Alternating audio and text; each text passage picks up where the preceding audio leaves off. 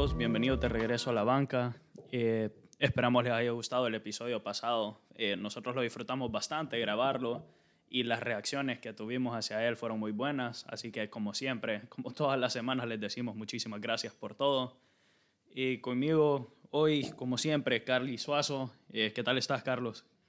Pues ahí bien, ¿entendés? Tratando de cumplir con todas las obligaciones del día.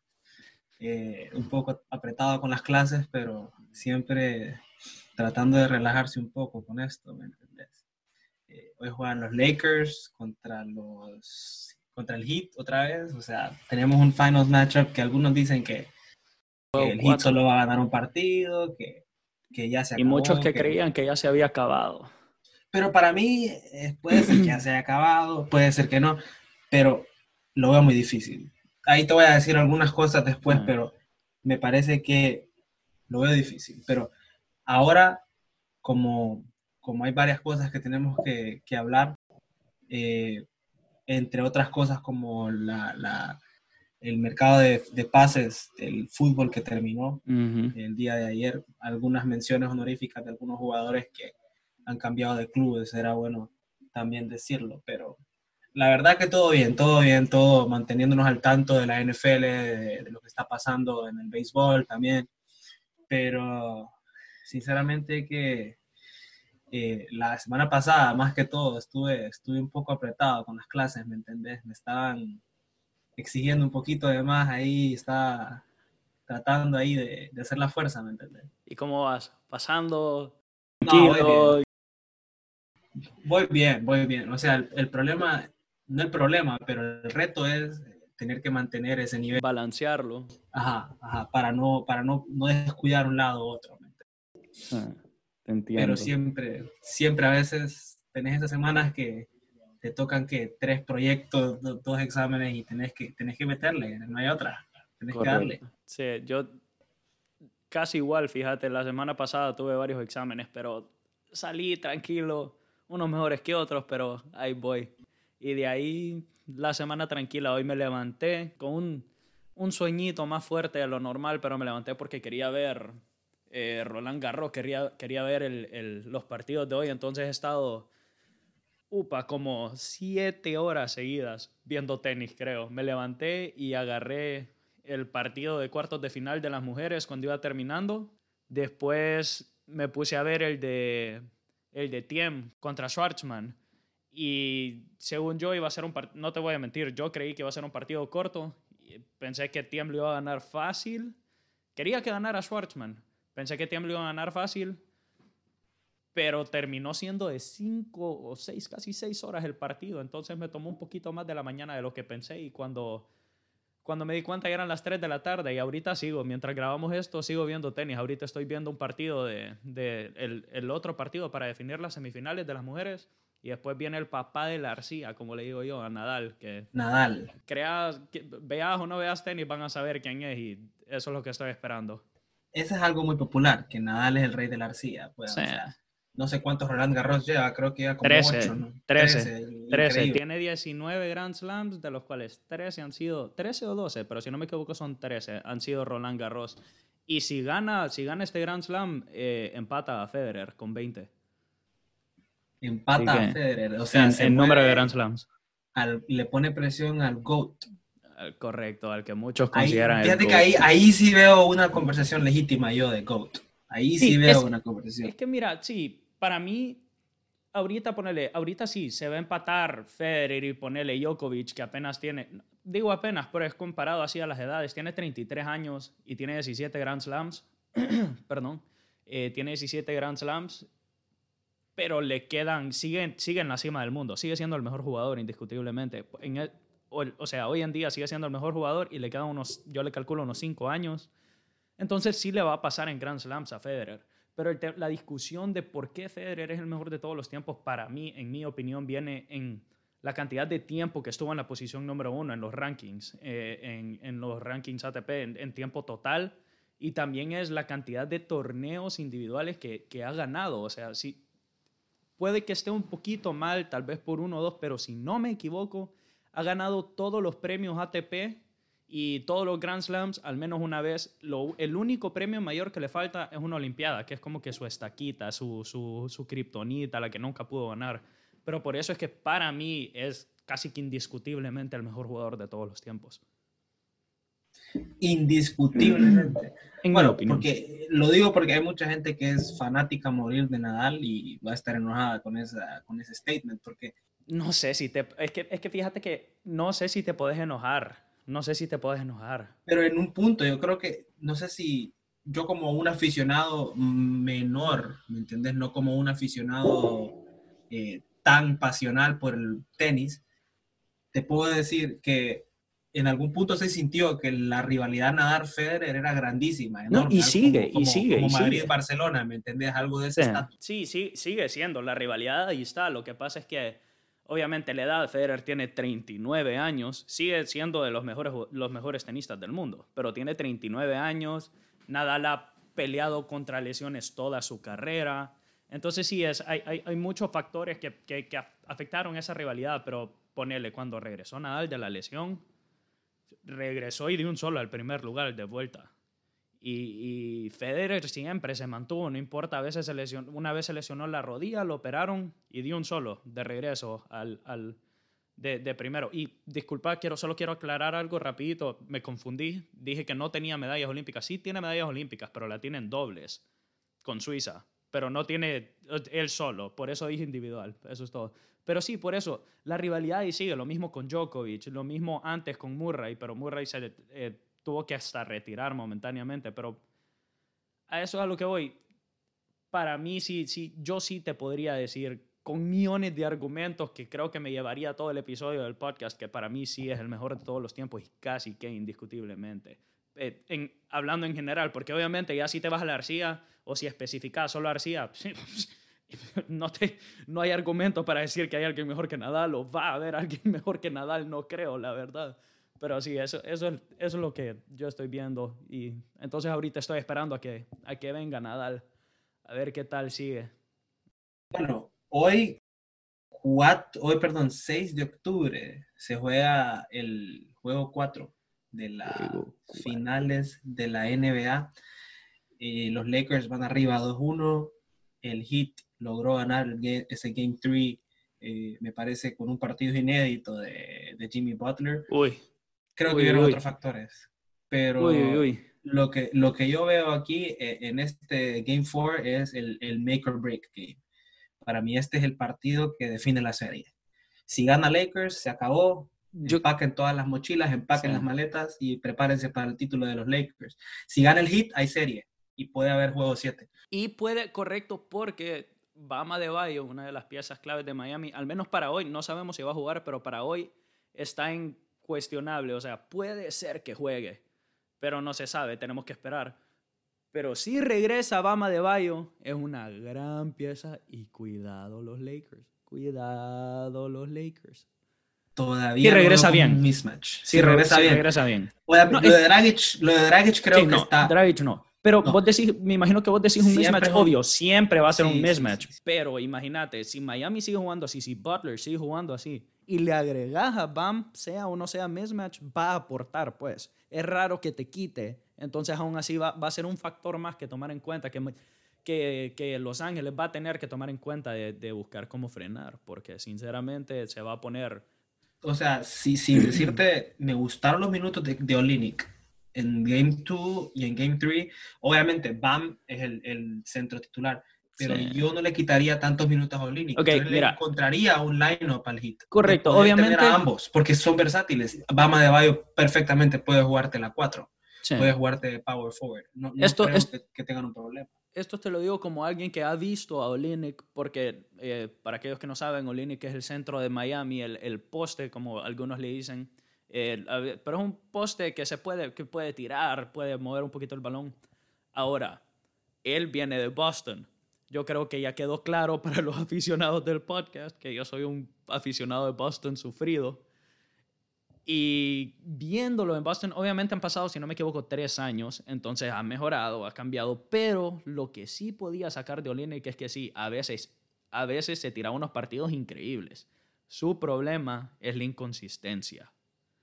a veces te juega bien y a veces va a llegar y te va hasta a afectar el equipo, te lo va a jalar para abajo porque eh, hay, hay, ciertas jugadas en las que vos simplemente tenés que depender de un centro y a veces él solo no cumple. No, no te cumple con ese, con ese deber o, o esa necesidad. con esa presencia. Con, esa, presencia, que necesito un centro, correcto. Ese es el detalle de Olenek para mí. Pero mire, Tienes razón en ese aspecto, pero yo, yo veo, digamos, si usted vas al, al box, al, box score, ¿me De lo, que, de lo que pasó en Game 1, Game 2, Game 3, yo, yo noté varias tónicas, ¿me entiendes? Si miraba las estadísticas y, y, si te fijas en Game 1, gana Lakers 116 a 98 al final, ¿verdad? Que es cuando pierden a, a Dragic y a, a Debayo. Cuando pierden a Debayo, pero aquí lo que, me, lo, que, lo que yo noté fue que Anthony Davis con 34 puntos, LeBron con 25 puntos, ¿me entendés? Davis 9, asisten Davis 9 rebotes, LeBron 9 asistencias. En Game 2, te vas a Game 2, que termina ganando Lakers también, 124 a 114. Y Anthony Davis, 32 puntos. Te puedo interrumpir rapidito. Solo quiero decir que en Game 2, que fue el primer partido así sin Dragic y Adebayo, se vio que Miami, aunque los tenga o no a esas dos piezas claves, aún así va a pelear y no los puedes descontar. Porque en Game 2 se vio que, era un partido literal de, experimento, a ver qué metían, a ver qué funcionaba, a ver qué no, y aún así lograron pelear.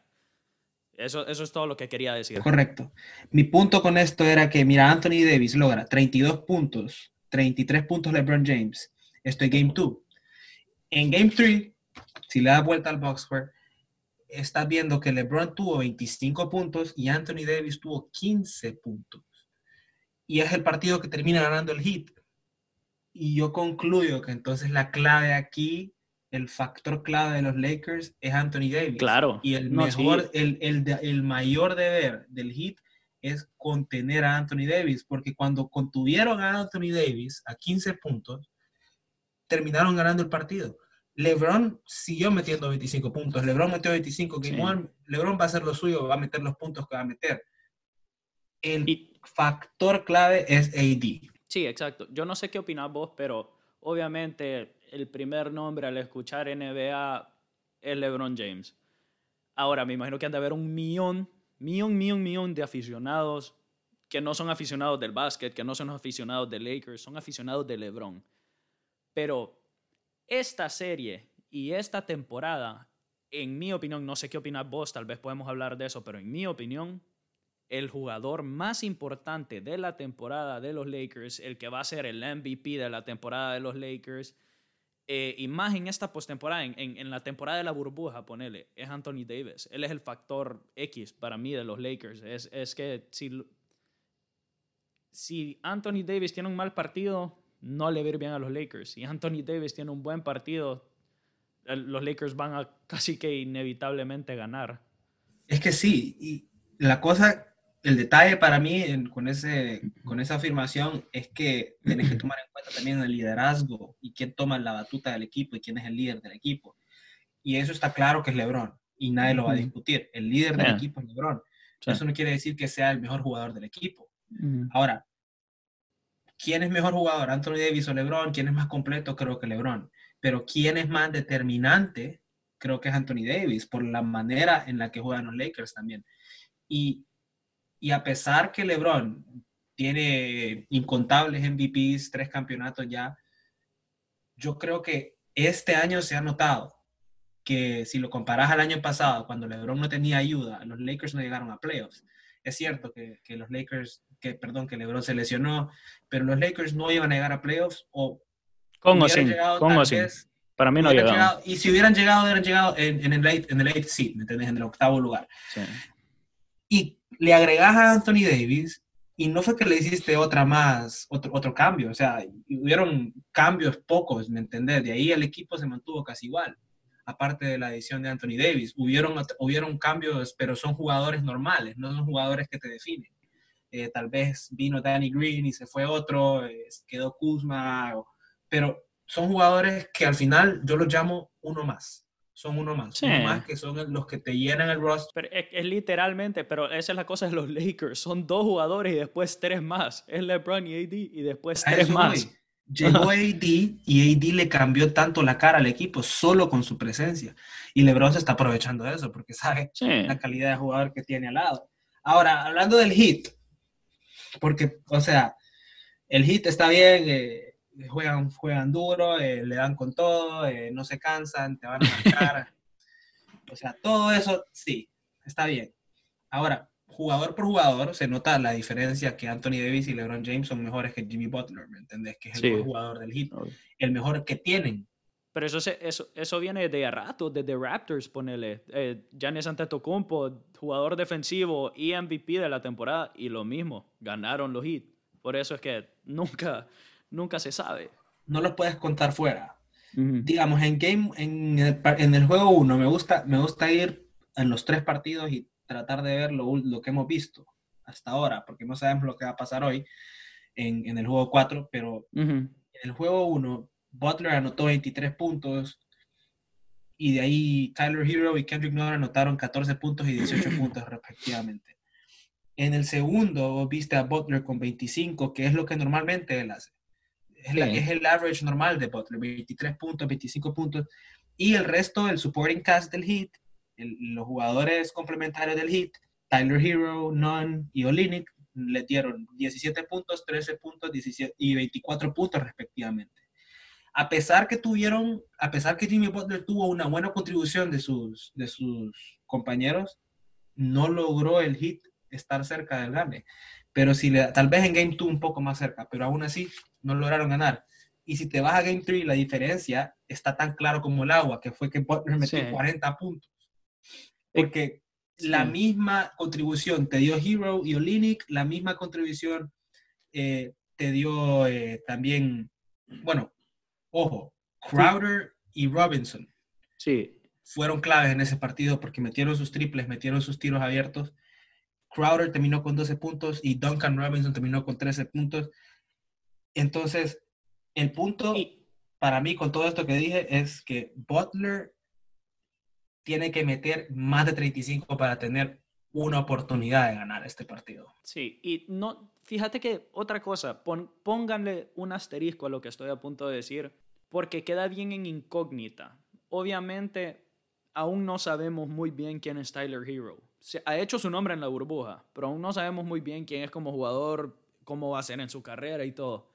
Ahora, uno de los mayores factores, y más que todo contra los Celtics, el mayor, uno de los mayores factores era Tyler Hero. Y esta serie, la verdad es que Tyler Hero ha estado callado. Entonces, si logra despertar el Tyler Hero que hemos visto en la burbuja, ese es otro factor que sinceramente, sí, Miami ganó, pero Tyler Hero tuvo un partido callado. Si, si Tyler Hero despierta, ese es otro factor encima que si Bama de Abajo también regresa, ya se empiezan a acumular los factores. Esa es otra cosa que Tyler Hero ha estado calladito. Entonces puede ser que, que si regresa le de otro empujón a Miami, ¿verdad? Y ahí viene aún más competencia, ahí viene a ver cómo lo controlan los Lakers, porque los Lakers, aparte de LeBron, que va a estar con Jimmy Butler, me imagino yo, Anthony Davis con Bama de Bayo, ¿quién te va a marcar es todo lo mismo que le pasó a Celtics? ¿Quién te va a marcar todas esas amenazas que tenés afuera? Tenés a Robinson tirándote de, todos lados, tenés a Tyler Hero tirándote como psicópata, tenés a Jay Crowder, que Jay Crowder nunca, o sea, en su carrera no era un tirador de tres. Otro, otro que vino de Celtics, que te lo puedo decir, de vez en cuando te tiraba, te tiraba, pero te tiraba un triple y después te tiraba una piedra que casi te quiebra el tablero.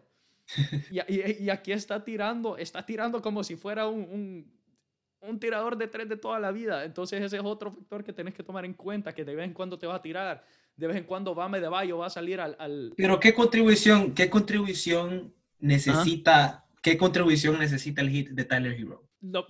el porcentaje, porque son muchos, o sea, son demasiados tiros fallados que, terminan en posesiones para, para Lakers. Eh, hablando de posesiones, también mencionar, no sé, al menos yo no lo pude diferenciar. Sí, tú, obviamente sabemos que Miami tiene una buena defensiva, pero en ese partido de, de Lakers contra Heat, la cantidad de de pérdidas de balón que tuvo los Lakers fueron un gran factor. 19 Una cantidad, 19.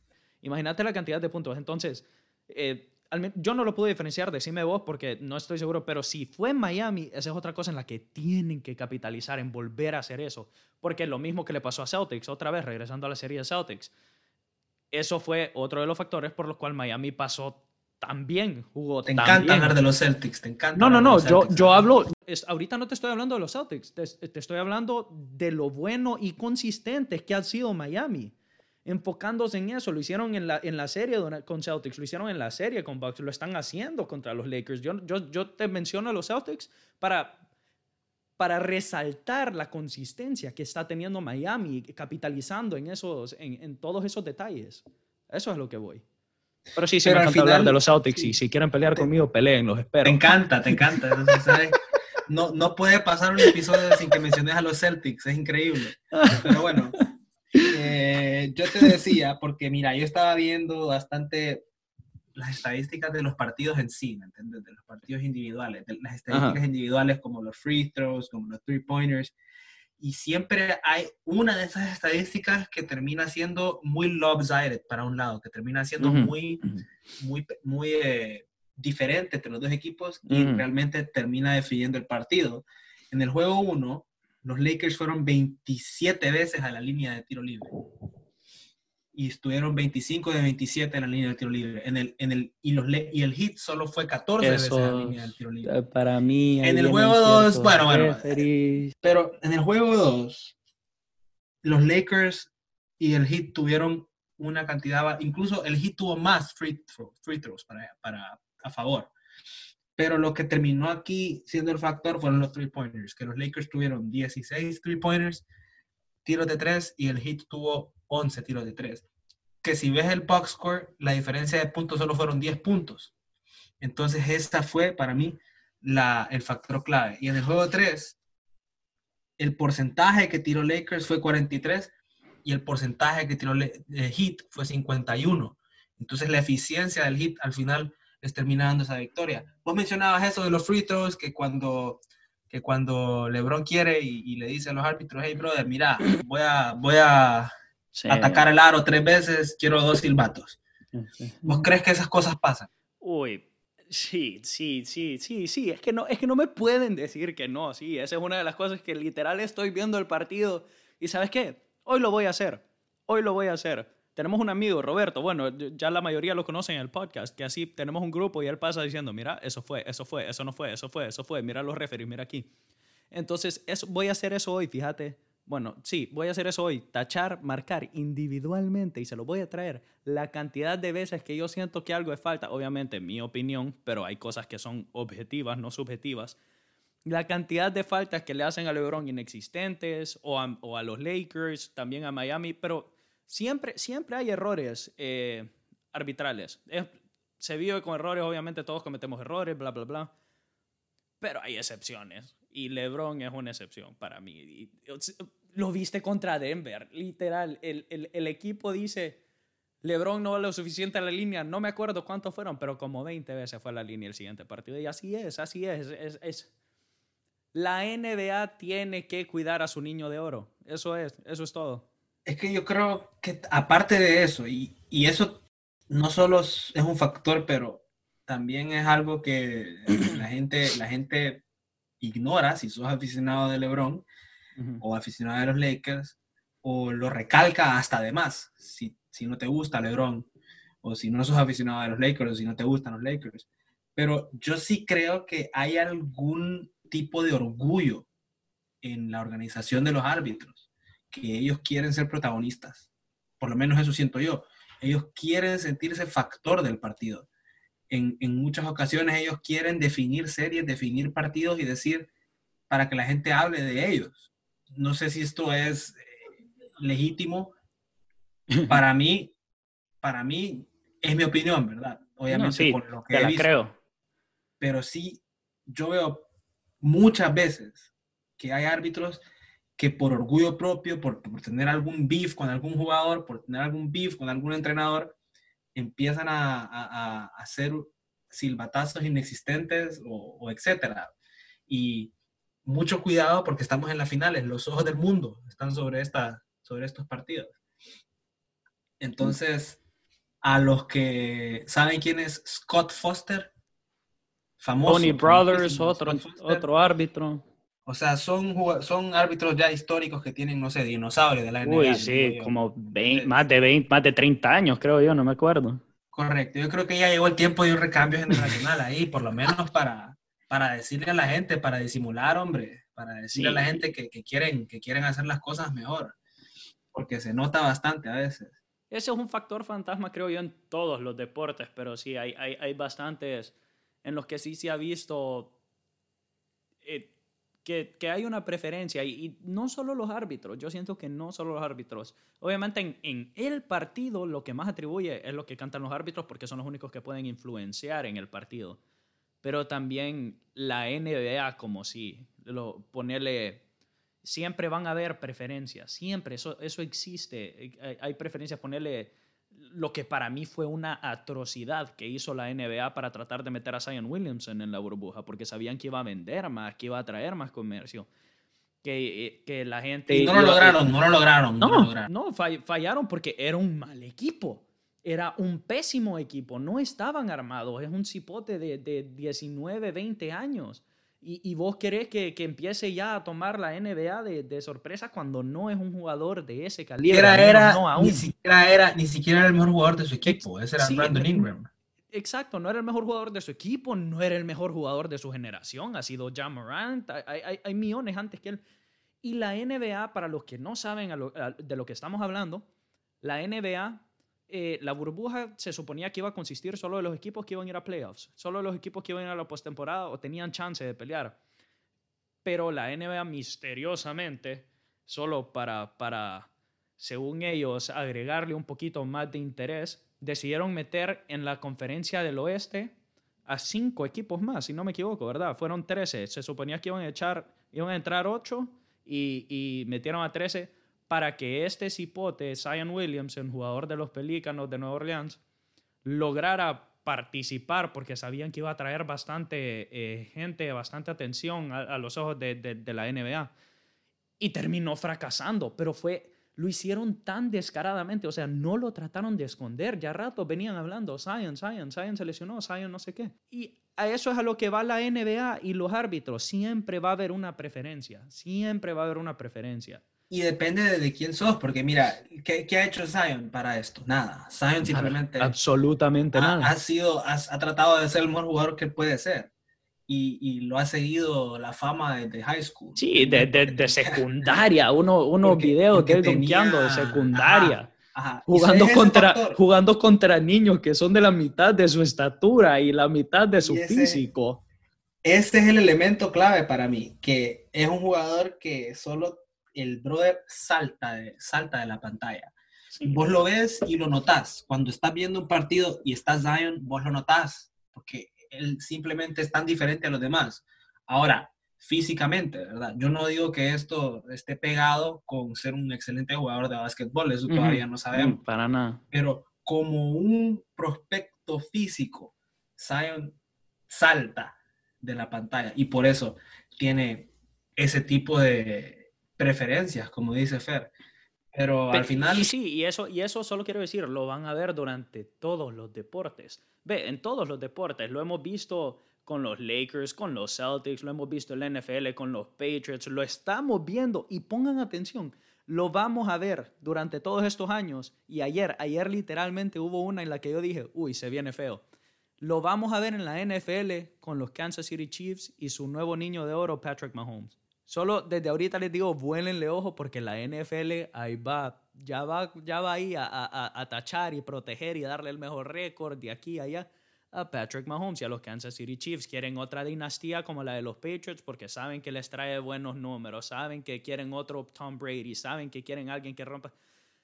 Ayer hubo una jugada que no sé cómo explicarlo, fue, fue, fue peor robo que lo que ustedes ven en, en, en la casa de papel, así se los pongo.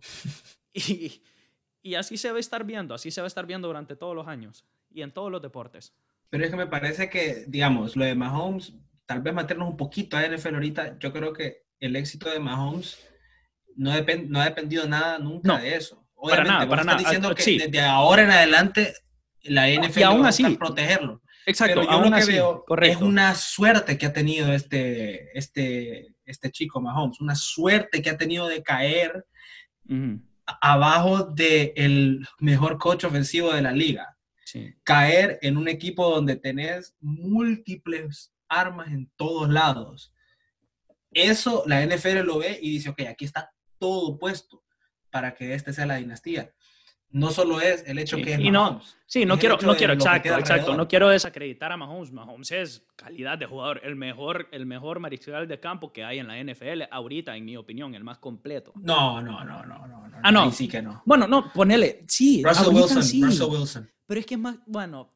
Russell Wilson. Y mira, el ganador del Super Bowl es Patrick Mahomes. Estamos claros. en debate, pero no El problema aquí es que Russell Wilson, el problema aquí es que Russell Wilson, para mí, tiene una cosa que el brother eleva, eleva a la gente alrededor de él, aunque la gente alrededor de él no sea buena.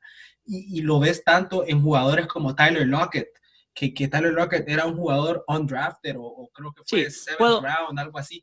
Puedo, puedo, salte, me salte ahí. DK, sí. DK, Metcalf, por ejemplo, eh, un jugador que venía de Mississippi State, que, que la gente decía, Ay, buen físico, pero no sabe correr rutas. Y el brother lo ha convertido ya en uno de los mejores deep threats de la liga con una offensive line que no es ni cerca de lo bueno que es la de Kansas City. Acordate que Russell Wilson no tiene un offensive coach, tiene un defensive coach. Pete Carroll es un defensive coach. Pero bueno, esa es otra conversación. Es un tema para otro día. para mí, me gusta más Russell Wilson que Mahomes. sí, no, tiene más experiencia. Es más, completo, más experiencia, todo, sí. Pero aún así, Mahomes, ponele, está en la conversación para los mejores y no solo eso. Tiene como cinco años el niño, es su, su tercer año en la liga eh, entonces, viene, viene a lo que te digo, que es lo que quiero una NFL, la NFL.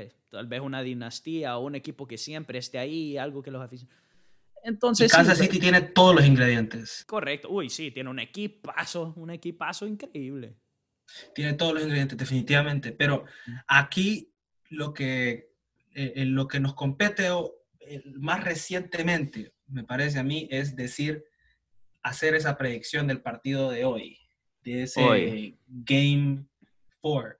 Obviamente, si ustedes van a estar viendo este, escuchando este podcast otro día, tal vez ya pasó, pero nosotros aquí vamos a hacer las predicciones antes de que pase, porque si la tenemos buena, queremos tener el crédito. Yo lo dije, o Fer lo dijo. Entonces, para mí, hoy gana el hit. Me atrevo, es arriesgado, es un poco loco, sí. Yo creo que gana el hit y que vamos a tener un Game 7 eventualmente. Ahora, puede ser que esté totalmente y increíblemente equivocado y que el Lakers vaya a dominar, pero yo me apego a, a, mi sentido de querer ver una buena serie. Para decirte que yo creo que se lo lleva Miami hoy. Otra cosa de la que no hemos hablado, tal vez estoy mal en los números, pero a esto va a venir mi predicción. Mira, yo también me voy con los hits. Y no, no lo digo, eh, no quiero que piensen que lo digo así porque, no sé, no soy el mayor fan de los Lakers y cosas así. Nada que ver. Lo digo, ¿sabes por qué? Porque si no me equivoco fue en el juego 2. Que los Lakers no solo fue, sí, Anthony Davis y LeBron siempre, pero todo el equipo estaba jugando increíble. Estaban metiendo triples, estaban, algo que no han demostrado y se vio en, en el juego 3, algo que no han demostrado a través de la postemporada. Entonces, si Miami logra jugar tal vez yo siento que Jimmy Butler no se tiene que exigir tanto eh, en el sentido de puntos, tal vez. Yo siento que eso sí lo pueden llenar. Pueden llenar el vacío, el resto de Miami. Pero Miami sí logra ganar este partido y aún así, aún no sabemos si regresa Bama de Abajo, así que eso quede en comillas, quede en el aire también. Pero yo sí siento que Miami va a ganar el partido, ponerle... Eh, si, si, queremos hasta predecir con, con, con marcador, yo siento que gana por unos cinco puntos, ponele. Pero yo sí siento que Miami es muy capaz de ganar este partido. Y más con ese, ese ¿cómo se dice? Ese momentum, ese, em, ese empujón que vienen de haber ganado el partido pasado. Pero, digamos, una cosa clave para que el hit gane, y yo creo que esto se ve del primer cuarto, que cuando lo ves, decís, ok, tenemos partido, es que el hit, no Jimmy Butler, pero los demás, nunca bajan su. Olinick, Crowder, Robinson, Hero estén metiendo sus triples desde el primer cuarto. Esa es la clave, porque cuando el hit está metiendo sus triples, Jimmy Butler tiene más espacio en medio para atacar a, Green, para atacar a un posible LeBron, que yo creo que LeBron no puede estar cuatro cuartos encima de Jimmy, no puede. Sí, a Nova. y sinceramente te digo, el trabajo se le hace muy fácil a Butler cuando el hit empieza a tirar y empieza a meterlas. Y lo viste contra Celtics. Cuando empezaba a clavar los triples, hit, Jimmy Butler tenía libertad de hacer lo que querría, tenía una marca, se metía al aro o la mandaba para afuera cuando, cuando le hacían el double team, pero cuando el hit anda encendido del triple, desbloquea la capacidad de Jimmy Butler de ser un jugador incansable. Y esa para mí es la clave junto con poder contener a AD. Si logran contener a AD, que es muy difícil ya de por sí, si logran contener a AD y logran meter sus triples desde el primer cuarto para agarrar un ritmo y para avisarle a los Lakers que tienen que marcar a todos para dejarle a, Jimmy Butler más espacio, ahí, por ahí pasa el éxito del hit.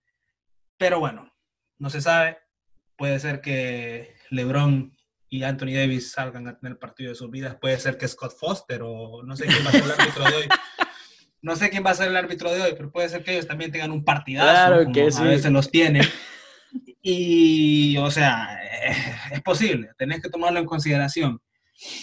Pero sí, para mí, ojo, aficionados de los Lakers, yo sé que hay un montón de LeBron fanboys que nos siguen, está bien, a todos los queremos y a todos los, los, los tomamos en cuenta, pero Anthony Davis es el factor clave de los Lakers, no es LeBron James.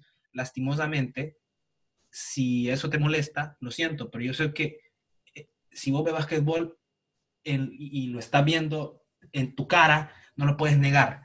Anthony Davis es el factor clave de los Lakers, no es LeBron James. Sí, eso, eso queda claro. Eso para mí es, es y el que te lo niegue, no, no, no, me gusta la palabra porque hasta se escucha fea, suena como un insulto, ponele, pero eso es, eso es ser obcecado. O sea, cuando alguien no te puede aceptar, eso es, sos un obcecado. O sea, no, no, no puedes ver la realidad que tenés enfrente tuyo. Es, no, es, es, es claro, es, más, es clarísimo que es, el, que es el jugador clave. Eso, eso para mí está más que claro. Pero dejando un poco ya la NBA, porque yo creo que tuvimos bastante tiempo para hablar de eso. Hay bastantes cosas que están pasando en el mundo deportivo ahorita eh, en, en, la actualidad. Fernando habló de tenis. Ya va a empezar el, aquí lo tengo atrás mío, ya va a empezar el, acaba de empezar el partido de Nadal, así que ahí vean los resultados. Esto es para semis, así que a los que les guste esténse atentos. Yo sé que hay muchos futboleros aquí, me gustaría por lo menos darle un poco de insight de lo que pasó en la transfer, en el transfer deadline. Todos los movimientos en el mercado de fútbol. El día final para poder hacer eh, fichajes en el fútbol europeo. Eh, específicamente más en la Premier, porque en Italia y en España creo que tenían un día más. No sé cómo estará esa situación. Pero los nombres que suenan, que los equipos más importantes, por ejemplo, Edinson Cavani, firmó con el Manchester United. Eh, les, hacía falta un, delantero para la banca. Me parece que Cavani hasta le va a terminar peleando el puesto a Martial, porque Martial no es muy inconsistente y yo siempre he sido eh, creedor en que Martial es talentosísimo, pero no tiene consistencia y Cavani le puede poner mucha presión ahí. También otro yo, yo metería yo metería a Cavani antes de Martial. Yo, yo te lo digo, yo meto a Cavani antes de Martial. Yo sí. Si yo fuera el entrenador, yo obviamente no de un solo porque acaba de entrar, no querés crear problemas, pero si veo que Cavani, para mí Cavani es mejor que Martial. Es como, como nueve, como para matar, meter gol, sí. Cavani ha, sido muy criticado también en, la última, en los últimos años, ha tenido muchos críticos por el hecho de... eso es el factor Neymar. No, pero la edad también, o sea, creo que, que, ya no es el mismo de antes. Y el hecho que también llegó Icardi, y Icardi se notó que Icardi era mejor jugador que él. Pero, digamos, otra, otra cosa interesante que vi es que el Arsenal se hizo en los servicios de Thomas Partey. ¿En la mascota? El, no, no, no, no. no. bueno, esa es otra noticia. que la mascota del Arsenal la despidieron por, por la crisis económica. Yo creo que el maratón la va a fichar. No, el Sevilla, creo que el Sevilla lo quería fichar o lo fichó, no sé, algo así, pero te lo juro. Pero bueno, hubo un movimiento en el mercado de una mascota. Es el movimiento, el movimiento más impresionante de todos los tiempos, la mascota. Ni Cristiano al Madrid. No sé en cuánto se evalúa la transacción, pero yo lo que veo, digamos, hablando ya en serio, el fichaje estrella del Arsenal, Thomas Partey, el jugador del Atlético, ex jugador del Atlético, que me parece que es un mediocampista, o sea, feroz, feroz en la media. el brother mete la pierna como no hay, tiene sangre joven, sabe, tiene criterio con la bola. El Arsenal creo que se va a meter en los primeros cuatro de la Premier. Yo creo que tienen lo suficiente porque tienen una identidad y ya saben a qué juegan. Y eso era lo que les faltaba con una Emery. Ahora con Mikel Arteta, que es el nuevo entrenador, les veo un estilo muy interesante, saben a qué juegan, tienen una identidad bien marcada. Otro fichaje, Alex Teyes, que se fue para el Manchester United, lateral izquierdo procedente del Porto. Este fue otro fichaje popular por el hecho que es el Maño y Alex Teyes, para mí, es un mejor jugador de FIFA que de vida real, pero bueno. tiene, tiene, sus, tiene sus cosas, me imagina, imagínate.